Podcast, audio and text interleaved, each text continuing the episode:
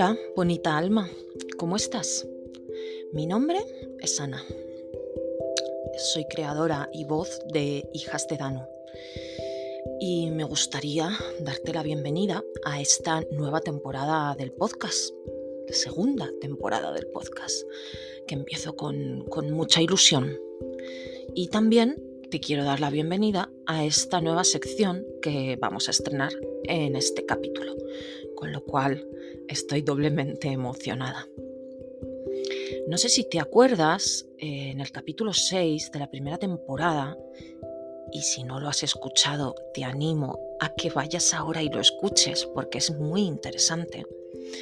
Em, en ese capítulo pudiste ver em, que los cuentos, la tradición oral, es algo que estado siempre en mi vida y eh, me parece fundamental como fuente de conocimiento y como fuente de autoconocimiento. Entonces, de ese amor por los cuentos y también del libro que estamos leyendo en, en mi club del libro, nació hace unos meses la idea de esta iniciativa para esta nueva sección.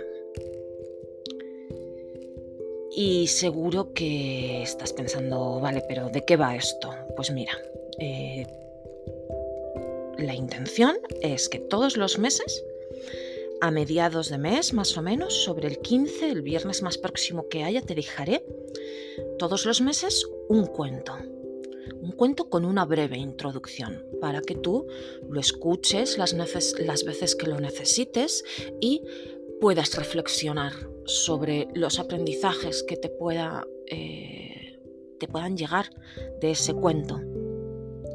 Y como siempre, el último viernes de eh, cada mes tendrás el capítulo habitual con las temáticas que vayamos tratando. Confío en que te guste mucho esta nueva incorporación de esta sección. Y nada, vamos allá.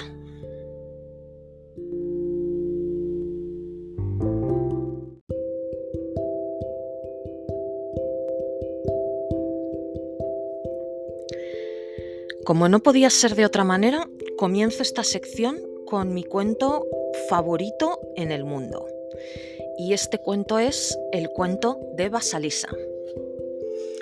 Este cuento gira en torno al hecho de que casi todas las cosas no son lo que parecen. Utilizamos todos nuestros sentidos día a día para extraer la verdad de las cosas, para exprimir el alimento de nuestras ideas, ver lo que es necesario ver, saber lo que es necesario saber y al fin y al cabo ser las guardianas y los guardianes de nuestros propios fuegos creadores y así poder eh, adquirir conocimiento sobre los ciclos de la naturaleza, de la vida, de la muerte. Y, y en eso consiste al fin y al cabo aprender en la vida. Este cuento encierra una antiquísima enseñanza que ha ido pasando a través de la tradición oral sobre la capacidad instintiva y primaria de escuchar a la intuición. Al fin y al cabo, eh, la atención del oyente sobre el hecho de que el cuento tiene lugar en un mundo entre mundos, en el que nada es lo que parece a primera vista, es la clave de todo. Así que vamos con el cuento.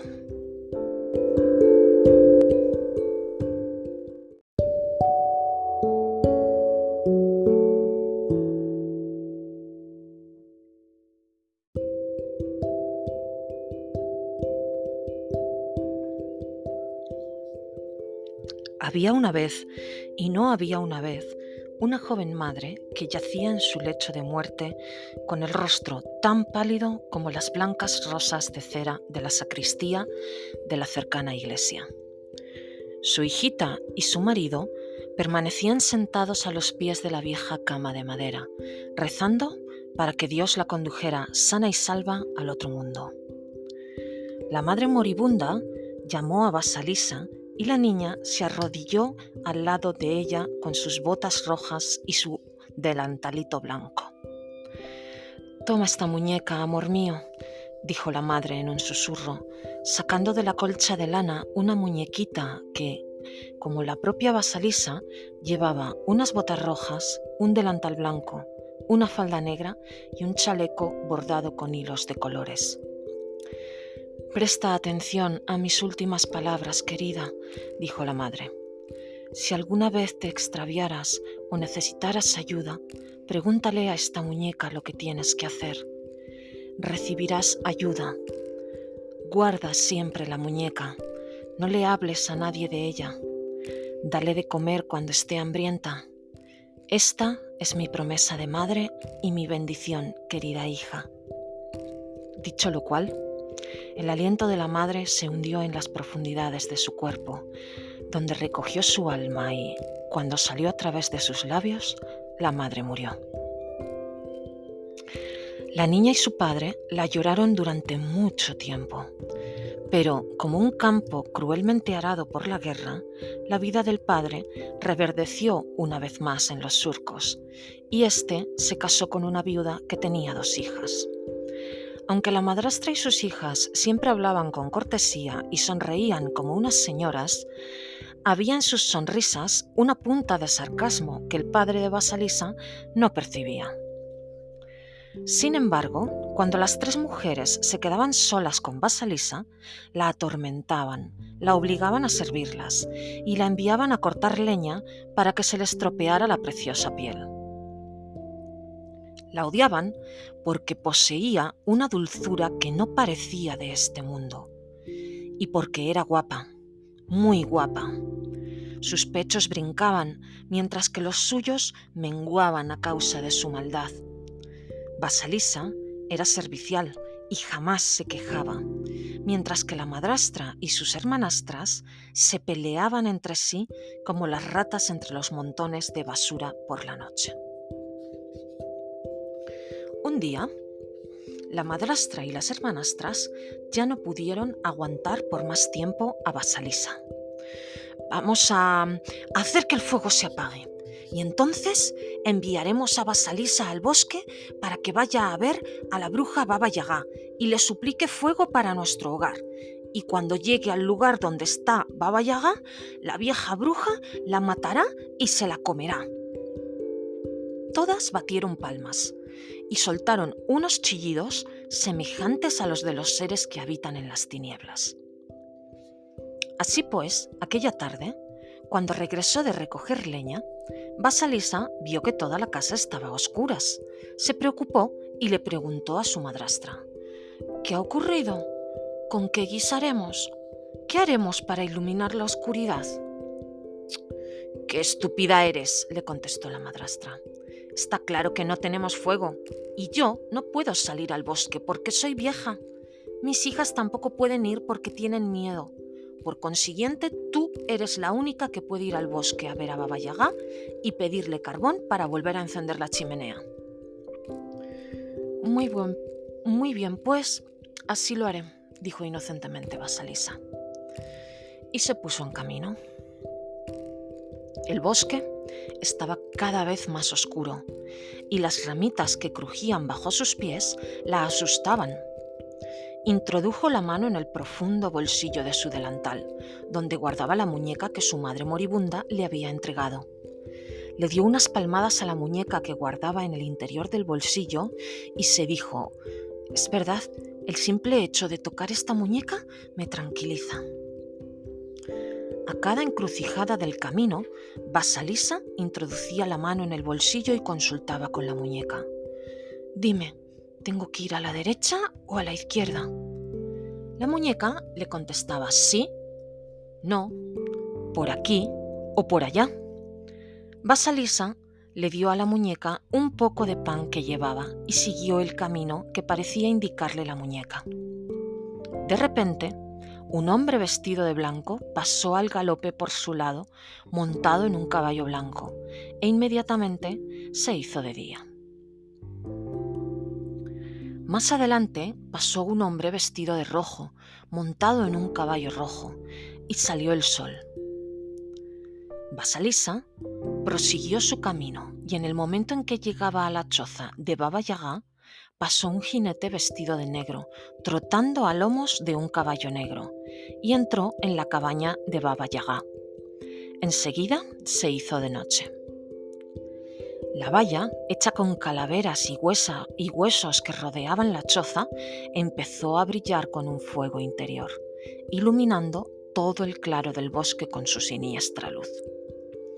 La tal Baba Yaga era una criatura espantosa. Viajaba no en un carruaje o un coche, sino en una caldera en forma de almirez que volaba sola.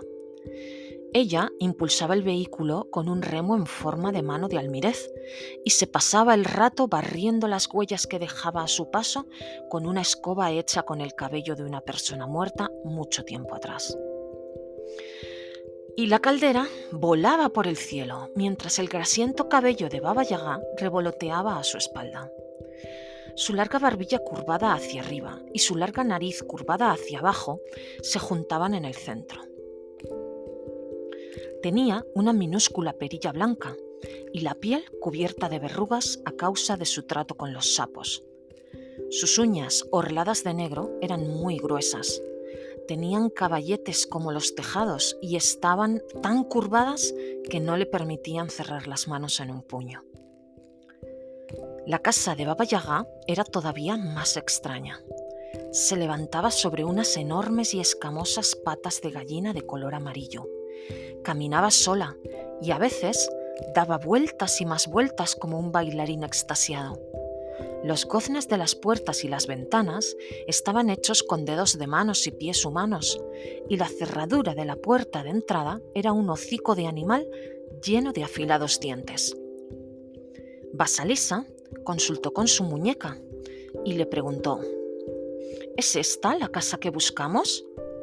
Y la muñeca le contestó a su manera, sí, esta es la casa que buscas. Antes de que pudiera dar otro paso, Baba Yaga bajó con su caldera y le preguntó a gritos: ¿Qué quieres? La niña se puso a temblar. Abuela, vengo por fuego. En mi casa hace mucho frío. Mi familia morirá. Necesito fuego. Baba Yaga le replicó. Ah, sí, ya te conozco y conozco a tu familia. Eres una niña muy negligente. Has dejado que se apagara el fuego y eso es una imprudencia. Y además, ¿qué te hace pensar que yo te daré la llama? Basalisa consultó con la muñeca y se apresuró a contestar. Porque yo te lo pido. Baba Yaga ronroneó. Tienes mucha suerte, porque esta es la respuesta correcta. Y Basalisa pensó que había tenido mucha suerte, porque había dado la respuesta correcta. Baba Yaga la amenazó. No te puedo dar el fuego hasta que hayas trabajado para mí. Si me haces estos trabajos tendrás el fuego. De lo contrario... Aquí Basalisa vio que los ojos de Baba Yaga se convertían de repente en unas rojas brasas. De lo contrario, hija mía, morirás.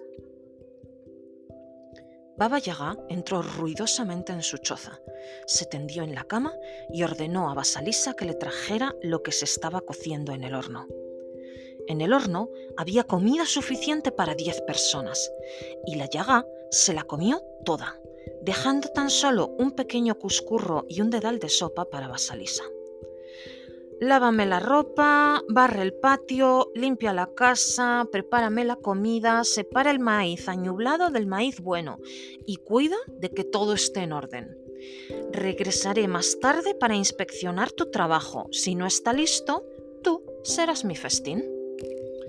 Dicho lo cual, Baba Yaga se alejó volando en su caldera, usando la nariz a modo de cataviento y el cabello a modo de vela.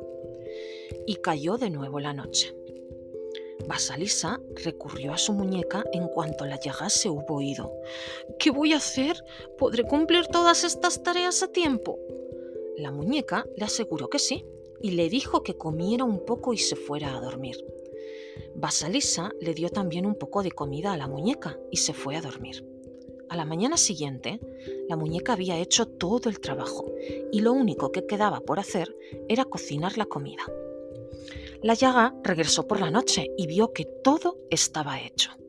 Satisfecha en cierto modo, aunque no del todo porque no podía encontrar ningún fallo, Baba Yaga dijo en tono despectivo, Eres una niña muy afortunada. Después llamó a sus fieles sirvientes para que molieran el maíz e inmediatamente aparecieron tres pares de manos en el aire y empezaron a raspar y triturar el maíz.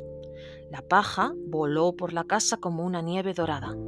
Al final se terminó la tarea y Baba Yaga se sentó a comer. Se pasó varias horas comiendo y por la mañana le volvió a ordenar a Basalisa que limpiara la casa, barriera el patio y lavara la ropa. Después le mostró un gran montón de tierra que había en el patio. En este montón de tierra hay muchas semillas de adormidera, millones de semillas de adormidera. Quiero que por la mañana haya un montón de semillas de adormidera y un montón de tierras separados. ¿Me has entendido? Basalisa estuvo casi a punto de desmayarse. ¿Cómo voy a hacerlo? Introdujo la mano en el bolsillo y la muñeca le contestó en un susurro. No te preocupes, yo me encargaré de eso. Aquella noche, Baba Yaga empezó a roncar y se quedó dormida. Y entonces Basalisa intentó separar las semillas de adormidera de la tierra. Al cabo de un rato, la, la muñeca le dijo, Vete a dormir, todo irá bien. Una vez más, la muñeca desempeñó todas las tareas y cuando la vieja regresó a casa, todo estaba hecho. Baba Yaga habló en tono sarcástico con su voz nasal. Vaya, qué suerte has tenido de poder hacer todas estas cosas. Llamó a sus fieles sirvientes y les ordenó que extrajeran aceite de las semillas de adormidera e inmediatamente aparecieron tres pares de manos y lo hicieron. Mientras la Yaga se manchaba los labios con la grasa del estofado, Basalisa permaneció de pie en silencio. ¿Qué miras? le espetó Baba Yaga. ¿Te puedo hacer unas preguntas, abuela? dijo Basalisa. Pregunta, replicó la Yaga, pero recuerda que un exceso de conocimientos puede hacer envejecer prematuramente a una persona. Basalisa le preguntó quién era el hombre de blanco con el caballo blanco. Ah, contestó la Yaga con afecto. El primero es mi día, ¿Y el hombre rojo del caballo rojo? Ah, ese es mi sol naciente. ¿Y el hombre negro del caballo negro? Ah, sí, el tercero. Es mi noche. Comprendo, dijo Basalisa. Vamos, niña, ¿no quieres hacerme más preguntas? dijo la llaga en tono zalamero. Basalisa estaba a punto de preguntarle qué eran los pares de manos que aparecían y desaparecían, pero la muñeca empezó a saltar arriba y abajo en su bolsillo y entonces dijo en su lugar, No, abuela, tal como tú misma has dicho, el saber demasiado puede hacer envejecer prematuramente a una persona. Ah, dijo la llaga, ladeando la cabeza como un pájaro. Tienes una sabiduría impropia de tus años, hija mía. ¿Y cómo es posible que seas así? Gracias a la bendición de mi madre, contestó Basalisa sonriendo. ¿La bendición? chilló Baba Yaga. ¿La bendición has dicho? En esta casa no necesitamos bendiciones. Será mejor que te vayas, hija mía, dijo empujando a Basalisa hacia la puerta y sacándola a la oscuridad de la noche. Mira, hija mía, toma. Baba Yaga tomó una de las calaveras de ardientes ojos que formaban la valla de su choza y la colocó en lo alto de un palo. Toma, llévatela a casa esta calavera con el palo. Eso es el fuego. No digas ni una sola palabra más. Vete de aquí. Basalisa iba a darle las gracias a la llaga, pero la muñequita de su bolsillo empezó a saltar arriba y abajo, y entonces Basalisa comprendió que tomar el fuego y emprender su camino era lo más acertado. Corrió a casa a través del oscuro bosque, siguiendo las curvas y las revueltas del camino que le iba indicando la muñeca.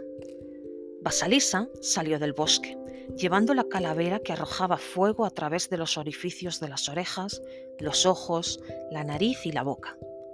De repente se asustó de su peso y de su siniestra luz, y estuvo a punto de arrojarla lejos de sí. Pero la calavera le habló y le dijo que se tranquilizara y siguiera adelante hasta llegar a la casa de su madrastra y sus hermanastras. Y ella así lo hizo. Mientras Basalisa se iba acercando a la casa, la madrastra y las hermanastras miraron por la ventana y vieron un extraño resplandor danzando en el bosque. El resplandor estaba cada vez más cerca y ellas no acertaban a imaginar qué podía ser. La prolongada ausencia de Basalisa las había inducido a pensar que ésta había muerto y que las alimañas se habían llevado sus huesos y en buena hora. Basalisa ya estaba muy cerca de su casa cuando la madrastra y las hermanastras vieron que era ella. Corrieron a su encuentro, diciéndole que llevaban sin fuego desde que ella se había ido y que a pesar de que habían intentado repetidamente encender otro, este siempre se les apagaba. Basalisa entró triunfalmente en la casa, pues había sobrevivido al peligroso viaje y había traído el fuego a su hogar. Pero la calavera, que estaba contemplando todos los movimientos de las hermanastras y de la madrastra desde lo alto del palo, las abrazó y a la mañana siguiente el malvado trío se había convertido en unas pavesas.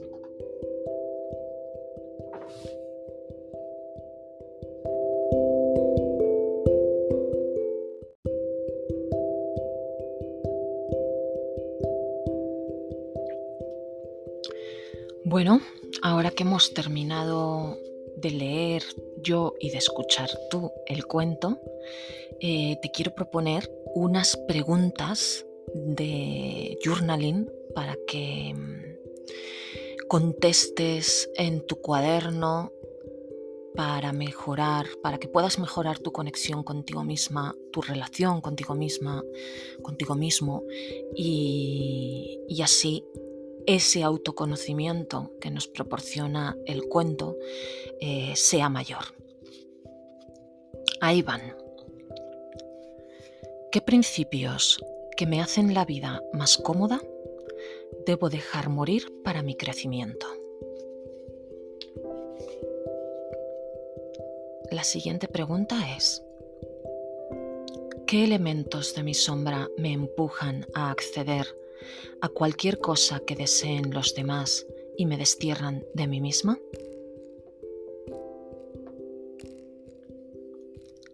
La tercera pregunta. ¿Qué utilidad tiene para mí la intuición? Y la cuarta y última pregunta relativa a este cuento es, ¿qué es lo que me apetece qué es lo que más deseo. Estoy segura que si te dedicas una mañana, una tarde con un cuaderno, música que te agrade y este cuento y estas preguntas, vas a sacar muchas respuestas en claro.